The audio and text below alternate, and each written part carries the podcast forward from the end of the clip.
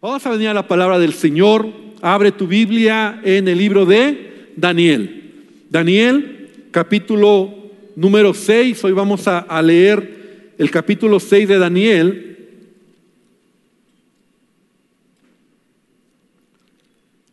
Hemos estado estudiando durante varias semanas este libro. Si tú no has dado continuidad a las predicaciones, de verdad te recomiendo que las escuches. Están ahí en la página de la iglesia, en YouTube, en, todas las redes. Ahí están en Spotify, en YouTube, los podcasts, todos lados está. Y la verdad está interesante. Hoy, hoy vamos a hablar de la última historia que el libro de Daniel nos eh, habla. ¿Te acuerdas que Daniel contiene 12 capítulos? Seis capítulos son historias y seis capítulos son profecías. Y los vamos a meter ya después en terrenos interesantes. Ahora, Daniel y sus amigos son hombres que llegaron a Babilonia y tuvieron que sufrir, ¿verdad? Tuvieron que, que, que vivir tiempos complicados. La historia de Daniel y sus amigos nos habla de hombres que tuvieron una identidad clara de quiénes eran como hijos de Dios. Ya hemos hablado demasiado que Babilonia simboliza el mundo. Babilonia simboliza ese estilo, ese pensamiento en el cual tú y yo estamos viviendo. Y cada generación, cada generación ha vivido esta realidad, ¿verdad? Entre lo que es la luz y las tinieblas, el mundo y el ser hijo de Dios, Cristo y el anticristo, ¿verdad? Y, y no debemos olvidar que si no tenemos una identidad clara de quiénes somos como hijos de Dios, Babilonia te va a capturar. Y hemos encontrado varias estrategias de cómo Babilonia quiere capturarte. Hemos aprendido que el mundo, cuando hablo del mundo, Babilonia es, es distinto, va a usar el deslumbramiento. Te quiere cautivar.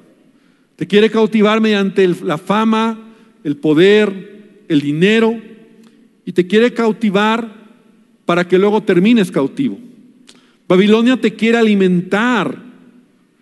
Y la manera de alimentarte es todo lo que oyes, todo lo que comes, todo lo que ves. Y de esa manera te quiere formatear. Si no resulta, te quiere intimidar. También aprendíamos cómo Babilonia te quiere intimidar. Esa es la técnica de Babilonia que te postres ante sus ídolos, que adores sus ídolos, te va a engañar. ¿Y cuáles son los ídolos de Babilonia? La inmoralidad, el pecado, el alcohol, las drogas, las ideologías. Te va, te quiere intimidar. Ah, ahora resulta que eres cristiano y ya lo hablamos eso, ¿verdad?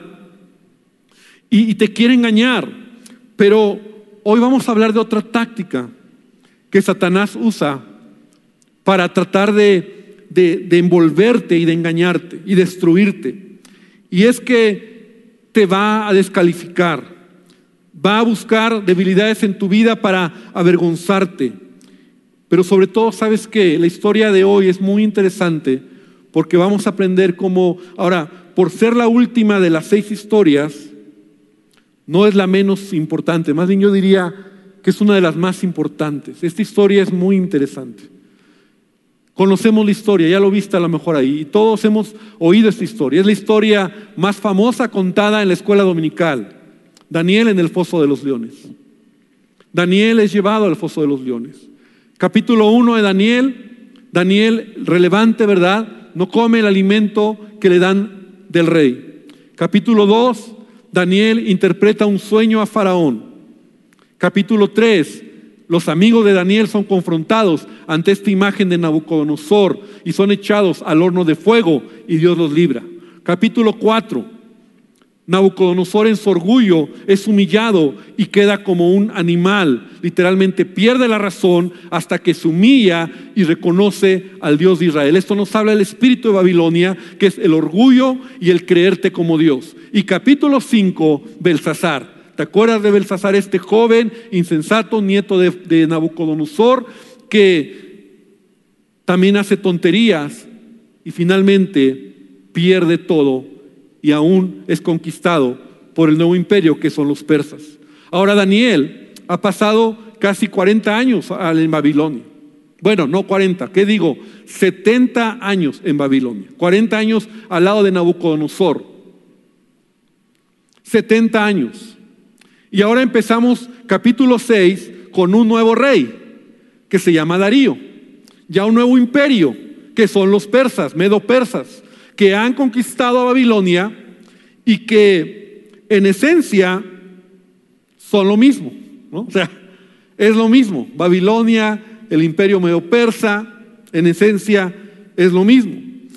Y la última historia que vamos a estudiar, que es capítulo 6, es tal vez lo último que Babilonia te quiere quitar.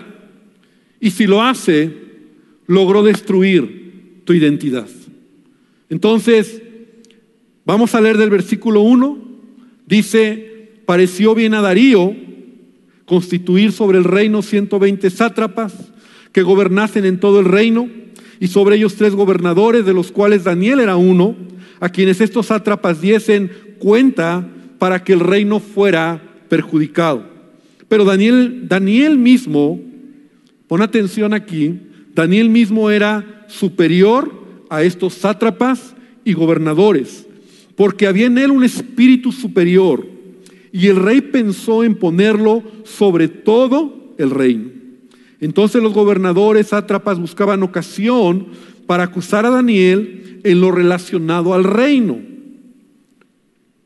Mas no podían hallar ocasión alguna o falta, porque él era fiel y ningún vicio ni falta fue hallado en él. Entonces dijeron aquellos hombres, no hallaremos contra este Daniel ocasión alguna para acusarle, si no la hallamos contra él en relación con la ley de su Dios. Ahora, oh rey, confirma el edicto y fírmalo para que no pueda ser revocado conforme a la ley de Media y de Persia, la cual no puede ser abrogada y firmó pues el rey Darío el edicto y la prohibición.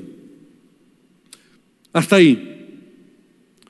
Daniel, aunque todos hemos visto este en las figuras, dibujos, a Daniel como un joven o un jovencito, para esta historia Daniel tiene casi 90 años.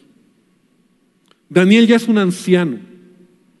Daniel ya es un hombre maduro que ha vivido casi, como te decía, 70 años en Babilonia, cautivo, con diferentes experiencias y hay un nuevo gobierno, el imperio medo-persa, y hay un nuevo líder, Darío.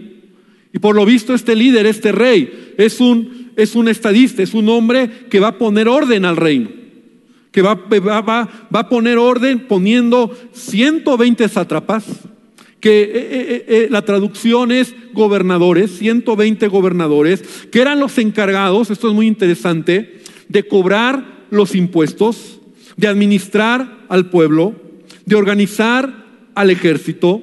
Y estos 120 sátrapas que Darío va a organizar, va a poner orden, va a delegar autoridad, diferentes provincias, gobernadores, sátrapas.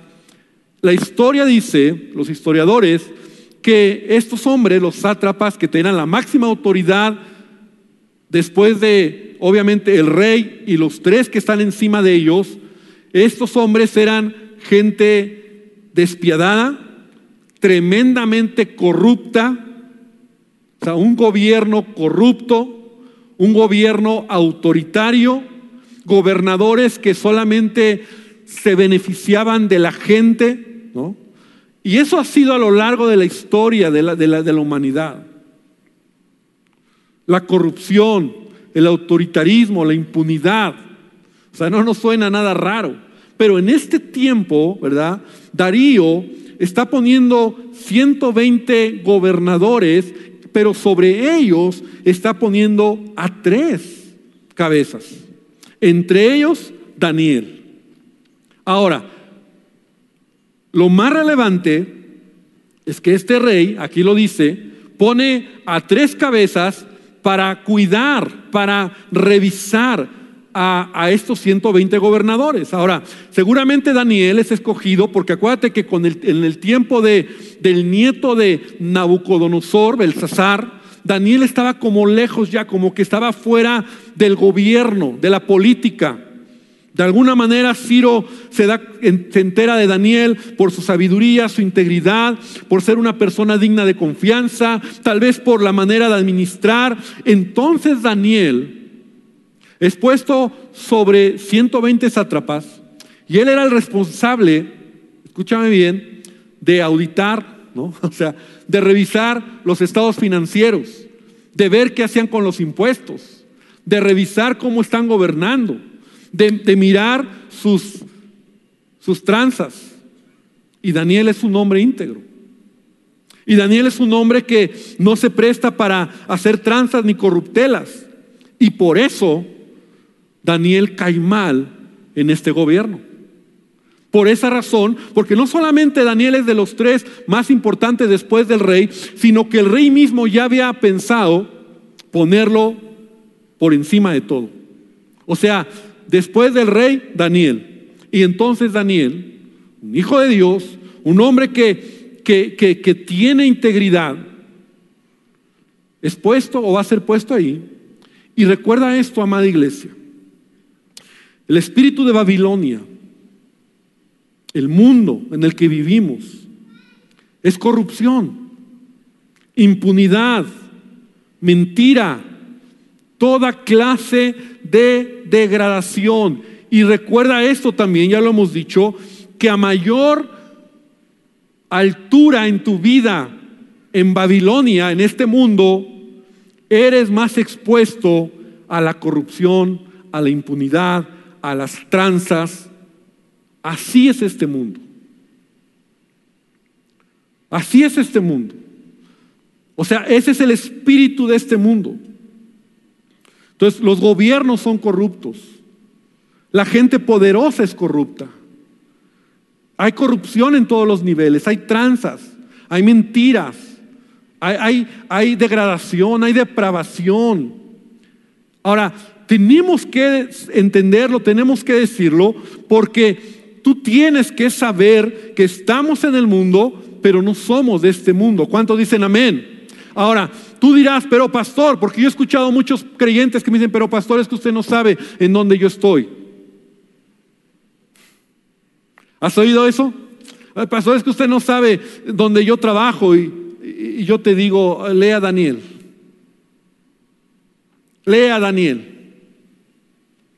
Daniel estaba en una posición muy delicada, porque él era el responsable de cuidar y de revisar. Y estos 120, no solo los sátrapas, los gobernadores, sino toda la tranza, todo el aparato gubernamental de Persia, estaban enojados con Daniel porque Daniel era ahí una piedra en el zapato. Porque él no iba a ser corrupto, porque él no iba a hacer lo que ellos le decían, porque él era un hombre íntegro, él era un hombre con identidad clara, él era un hijo de Dios. Amén. Y esto me habla de lo que Dios quiere que tú y yo entendamos como hijos de Dios. No hay nada más triste, no hay nada más de verdad que le puede doler el corazón a Dios que un creyente, un cristiano metido en lo que el mundo Babilonia te da y te ofrece. Corruptelas, tranzas, todo el pecado. Ahora, estos hombres, los 120, todo el gobierno, quieren encontrar una falla en Daniel, en su trabajo. O sea, en lo que él está haciendo, o sea, lee lo que, lee lo que, lo que, lo que vimos, ¿verdad? En donde dice que buscaban ocasión para acusar a Daniel en lo relacionado al reino, o sea, a su chamba. O sea, si tú te corrompes, si tú haces algo, entonces te destruyo. Y ese es el espíritu de, Babilonia. ¿Sabes que, que la corrupción en esos niveles así es? O sea, gobiernos y, y, gobernantes a veces están amarrados porque si tú hablas, sacamos a la luz lo que hiciste. O sea, los investigan. Entran en terrenos muy, muy tremendos donde, donde si te agarran en una tranza, y lo hemos visto en nuestros gobiernos a lo largo de la historia, te agarran en una tranza, te agarran, o sea, y te lo sacan y eres igual a todos. Y están buscando a Daniel. Algo que un dinero que recibió, eh, no sé, una casa que no declaró, eh, eh, un carro que a lo mejor tiene escondido por ahí de colección. Están buscando a Daniel algo que puedan tomarlo de ahí y decir, eres igual a todos y por eso te haces como todos. Y así es Satanás. Y así es Babilonia. Y el que se ríe se lleva. Y el que eh, se mete en tranzas al rato queda preso en ello. Ahora, no solamente no encuentra nada, porque Daniel, mira qué tremendo. Daniel era fiel. Repite conmigo, fiel. Esta es la característica o debería ser la característica de un hijo de Dios. Amén. Un hombre, una mujer fiel, íntegro, sin vicios. Un hombre que, que no tiene nada de donde lo, puedan agarrar. Uy, ese hermano, uy, ese, esa, ese hermano, pero es bien mentiroso, bien tranza, me debe dinero. O sea, ¿Qué clase de cristianos somos?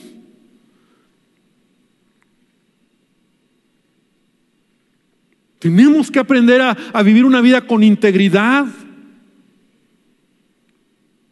Ahora, allá afuera es primero, en el trabajo. Ahí donde nadie me ve, donde mi jefe, mi compañero de trabajo están eh, eh, eh, platicando y, diciendo vamos a hacer esto y, tú dices, pues, pues, no, soy hijo de Dios. Un hijo de Dios, una hija de Dios, se comporta como un hijo de Dios. ¿Cuántos dicen amén? Con integridad. No hay nada de donde te agarren. Y esto es algo que nos debe de inspirar. O sea, lejos de decir, ay, uy, pastor, no, uy, pastor, no, pues no, pues si usted supiera, no, pues no se puede. No, esta historia me inspira. Me inspira a leer a Samuel.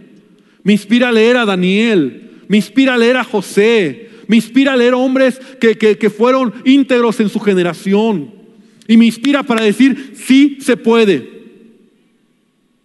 Me inspiran. Me inspiran sus vidas. Me inspiran que vivieron en lo más corrupto de un gobierno en una posición bien complicada, pero Daniel no se dejó corromper por el ambiente ni por el espíritu de Persia. Me inspira. Entonces, no hallaron falla alguna, tampoco hallaron falla en su vida personal. O sea, dos cosas. O sea, e, en su vida laboral y en su vida personal.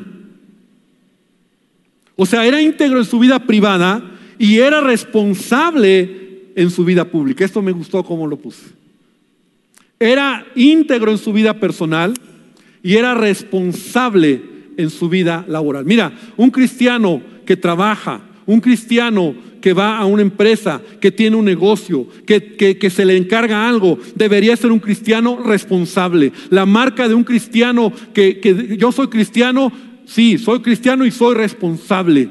Responsable en mi trabajo, diligente, trabajo, lo que se me pide lo hago y lo hago con diligencia, porque esa debe de ser la característica de un cristiano. ¿Cuántos dicen amén? Da un aplauso al Señor, hermano.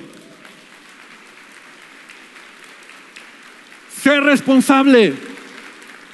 Ay, y es cristiano y es el último que llega aquí. Y es cristiano y es el que me anda haciendo mitines, un mitin, ¿no? Se queja de todo. Porque eso es Babilonia. Babilonia vas a encontrar gente tranza, que, que no trabaja, floja, eh, que se queja, que le muerde la mano al jefe. O sea, eso es Babilonia.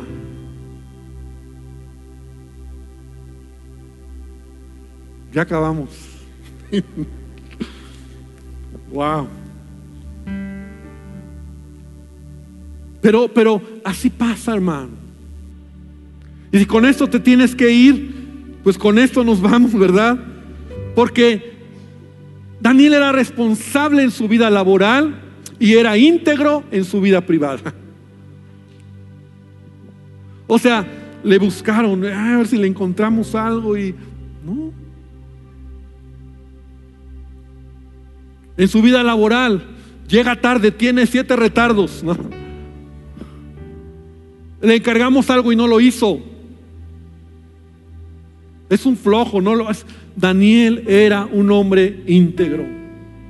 Era un hombre que yo soy y mira, esto esto debe de cambiar nuestra mentalidad. No lo tengo en mi bosquejo, pero la Biblia dice, el apóstol Pablo dice, cuando nosotros trabajamos, cuando nosotros somos gente que tenemos un trabajo en tu empresa o en tu negocio o te encargan algo, todo lo que hagamos, dice el apóstol Pablo, todo lo que hagas de palabra, todo lo que hagas de hecho, hazlo para la gloria de nuestro Dios. Hazlo para Él, porque es a Él a quien sirves. Cuando tu mentalidad cambia, te das cuenta que tú no estás trabajando para el jefe, para la empresa, para la persona que te ha contratado. Tú estás trabajando y lo que haces lo haces para honrar y agradar el nombre de Dios y para que el nombre de Dios sea glorificado a través de tuyo, porque en ese lugar hay un hijo de Dios que camina en integridad, que hace las cosas como se le piden, cuando se le piden, a la manera que se le piden y es un hombre, una mujer que puede inspirar confianza, que puede inspirar integridad, que puede inspirar en decir, yo quiero a ese. Porque mira, en las empresas así es. En las empresas si tú has tenido gente a tu cargo, tú quieres gente que te inspire. Tú quieres gente que realmente sea responsable. No quieres al flojo, no quieres al que llega tarde, no quieres al que te anda eh, hablando por detrás, no quieres al que solamente llega y se la pasa murmurando de todos. Tú quieres al que está comprometido. Y el Hijo de Dios debería de ser luz. Y por eso Daniel llegó a esta posición. Por eso Darío lo llamó. Por eso Darío le dice, no solo te quiero como supervisor, dice el capítulo 2, que Darío pone a, a estos tres, y lo tengo que leer, dice, para que, versículo 2 dice, le puso a tres gobernadores para que dieran cuentas de los sátrapas y para que el rey no fuera perjudicado. Esto es importante. O sea, el rey sabe los tranzas que son sus 120, pero dice, voy a poner a alguien que, que me va a cuidar la espalda, voy a poner a alguien que me va a ayudar, voy a poner a alguien que no se va a coludir con ellos alguien digno de confianza, alguien que es íntegro, alguien que guarda su corazón, alguien que es un hijo de Dios y que hace las cosas a la manera de Dios. Por favor, iglesia, tenemos que entender esto. Daniel, si algo es, es un hombre responsable afuera en su trabajo e íntegro en su vida privada. Y por eso el apóstol Pablo dice en Filipenses 2, versículo 14 y versículo 15, hagan todo sin murmuraciones y contiendas, para que sean irreprensibles. Me detengo ahí. Un cristiano tiene que ser irreprensible. Repite conmigo, irreprensible. Irreprensible. Dile al que está al lado, irreprensible, brother. Irreprensible. Que nadie tenga nada de donde reprenderte. Irreprensible es eso que tu vida sea tan íntegra que nadie llegue y te diga, ay, tú eres el que estabas allá haciendo esto. Un cristiano debe de ser irreprensible en su vida y sencillos hijos de Dios, sin mancha, en medio de una generación maligna y perversa, en medio de Babilonia, en medio de la cual resplandecéis como luminares en el mundo. Y de esa manera tú y yo debemos de vivir en este mundo. Porque Babilonia así vive. Babilonia ya lo dije. Pero tú y yo podemos vivir de manera diferente. ¿Sabes por qué? Porque Daniel no era mejor que tú y que yo. Daniel era tan humano como tú y como yo. Daniel era tan, tan, tan hombre, tan ser humano. Pero sabes, la Biblia dice, y lo vamos a ver más adelante, que él, porque en él había un espíritu diferente. Esa es la palabra, definición de Daniel. Porque en él había un espíritu superior. ¿Sabes cuál era el espíritu superior? El espíritu de Dios en la vida de Daniel. Y si el Espíritu Santo está en ti, si el Espíritu Santo mora en ti, entonces tienes todo para ser un hombre, una mujer diferente. Dale un aplauso al Señor. Tienes todo para ser irreprensible. Pedro dice, por lo cual, amados, estando en espera de estas cosas, o sea, de la venida de Cristo, de que todo se cumpla, procurad con diligencia ser hallados por Él, sin mancha e irreprensibles, en paz. Porque esa debe de ser la actitud. Apenas estamos empezando. Y todavía se pone mejor. Pero Daniel es un hombre que a sus 85 años es un hombre que me inspira.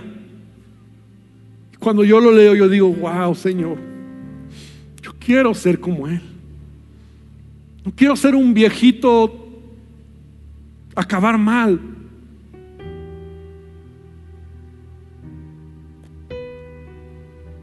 Te voy a decir algo, hermano. Por eso mucha gente ya grande acaba mal. Porque cuando tuvieron oportunidad de ser íntegros, de ser responsables, no lo hicieron. Pero las canas, la edad, deberían de hacerte más sabio. Deberían de hacerte más, más íntegro, más entender lo que es la vida, porque, porque así es, desafortunadamente así es. Mientras más grande, más ves la vida diferente y, y la ves con mayor panorama. Ya no hay muchas fuerzas a veces, aunque sí hay muchas todavía, pero quiero decir, puede ser diferente. Así que no, no, no, no vengamos con la idea de que, pastor, usted no sabe dónde estoy yo. Y si para ti es muy difícil donde estás, toma decisiones. Pero no seas un cristiano que camina avergonzando, es la palabra, sería avergonzando, poniendo en mal, sería la palabra el Evangelio, avergonzando el Evangelio. Siendo, en lugar de decir, no, se puede ser diferente.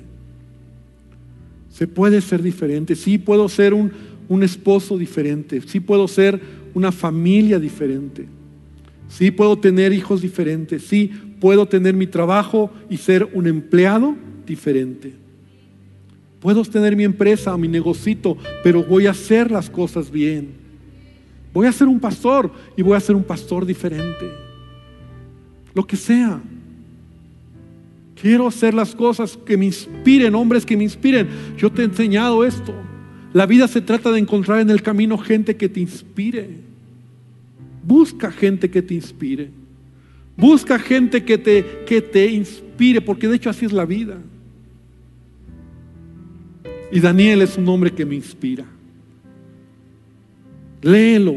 Lea a José, lea a Samuel, lea a Pablo. Lee gente que inspira, que fueron como tú y yo de carne y hueso, pero fueron capaces de ser diferentes en su generación. Vamos a orar esta tarde, esta mañana. Yo te invito a que cierres tus ojos. Cierra tus ojos. Cierra tus ojos. Escucha este canto. Corazón quebranta mi vida, te entrego mi voz.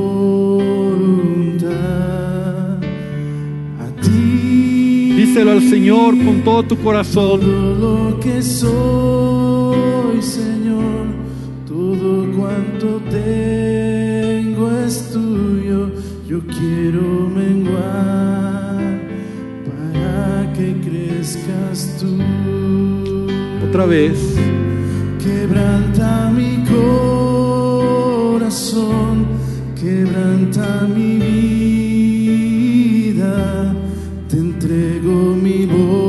quieres tomar un compromiso, si tú quieres decir a esta palabra amén, Ponte de pie y dile Señor, te, entrego mi vida. Perdóname. Que crezcas tú. Señor, que Daniel, la vida de este hombre me inspire.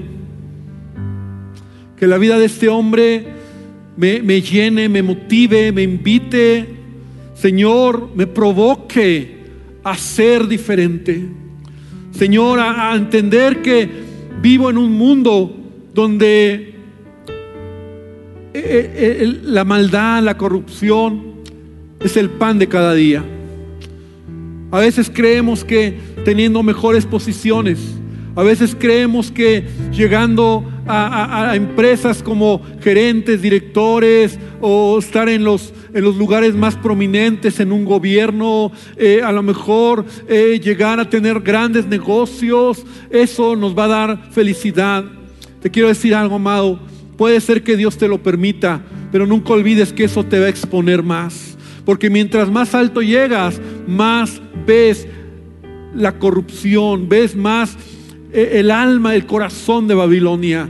Y tu vida es de Cristo. Y si realmente tú has decidido seguir a Cristo, entonces te llamas a tener que ser más íntegro, más responsable, porque quieres tener una posición alta en tu trabajo. Hoy la palabra para ti es esta. Trabaja, sé responsable, sé el primero en llegar y tal vez el último en irte. Haz lo que se te pide, hazlo con diligencia, no te canses de hacerlo y tal vez Dios te va a dar esa gracia y tal vez Dios te va a llevar a esa posición que anhelas, ese que quieres, ese lugar donde quieres llegar. Lo lograrás porque Dios está contigo, pero no va a ser solo orando. Tú tienes que ser diferente, tú tienes que ser responsable, tú tienes que ser de los primeros que muestran una actitud y un carácter donde en tu vida hay integridad, en donde en tu vida personal quieres llegar lejos, sé el mejor esposo, sé el mejor padre, ten la mejor familia, disfruta lo que Dios te ha dado y verás que la vida te va a recompensar conforme los años pasan. No creas que los que engañan a sus mujeres, no crean que lo creas que los que dejan a los hijos al final de su vida son felices. Por favor, iglesia, entiende esta verdad. La vida se trata de decidir correctamente y cuando tú creces y has hecho lo que Dios quiere, entonces puedes vivir una vida como Dios te lo pide. Señor, te pido hoy que tú traigas esta verdad y una vez más vamos a entonar este canto y de esa manera vamos a hacer un compromiso con Dios. Quebranta mi corazón. Díselo con todo tu corazón. Dile, Señor, aquí estoy. Mi voluntad a ti. Díselo a Dios hoy. Todo lo que soy, Señor, todo cuanto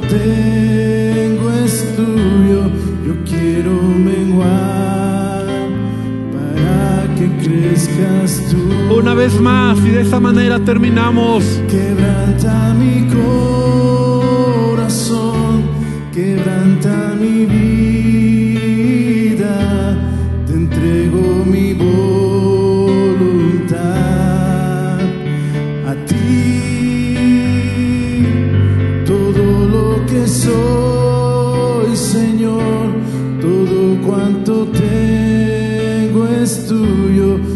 quiero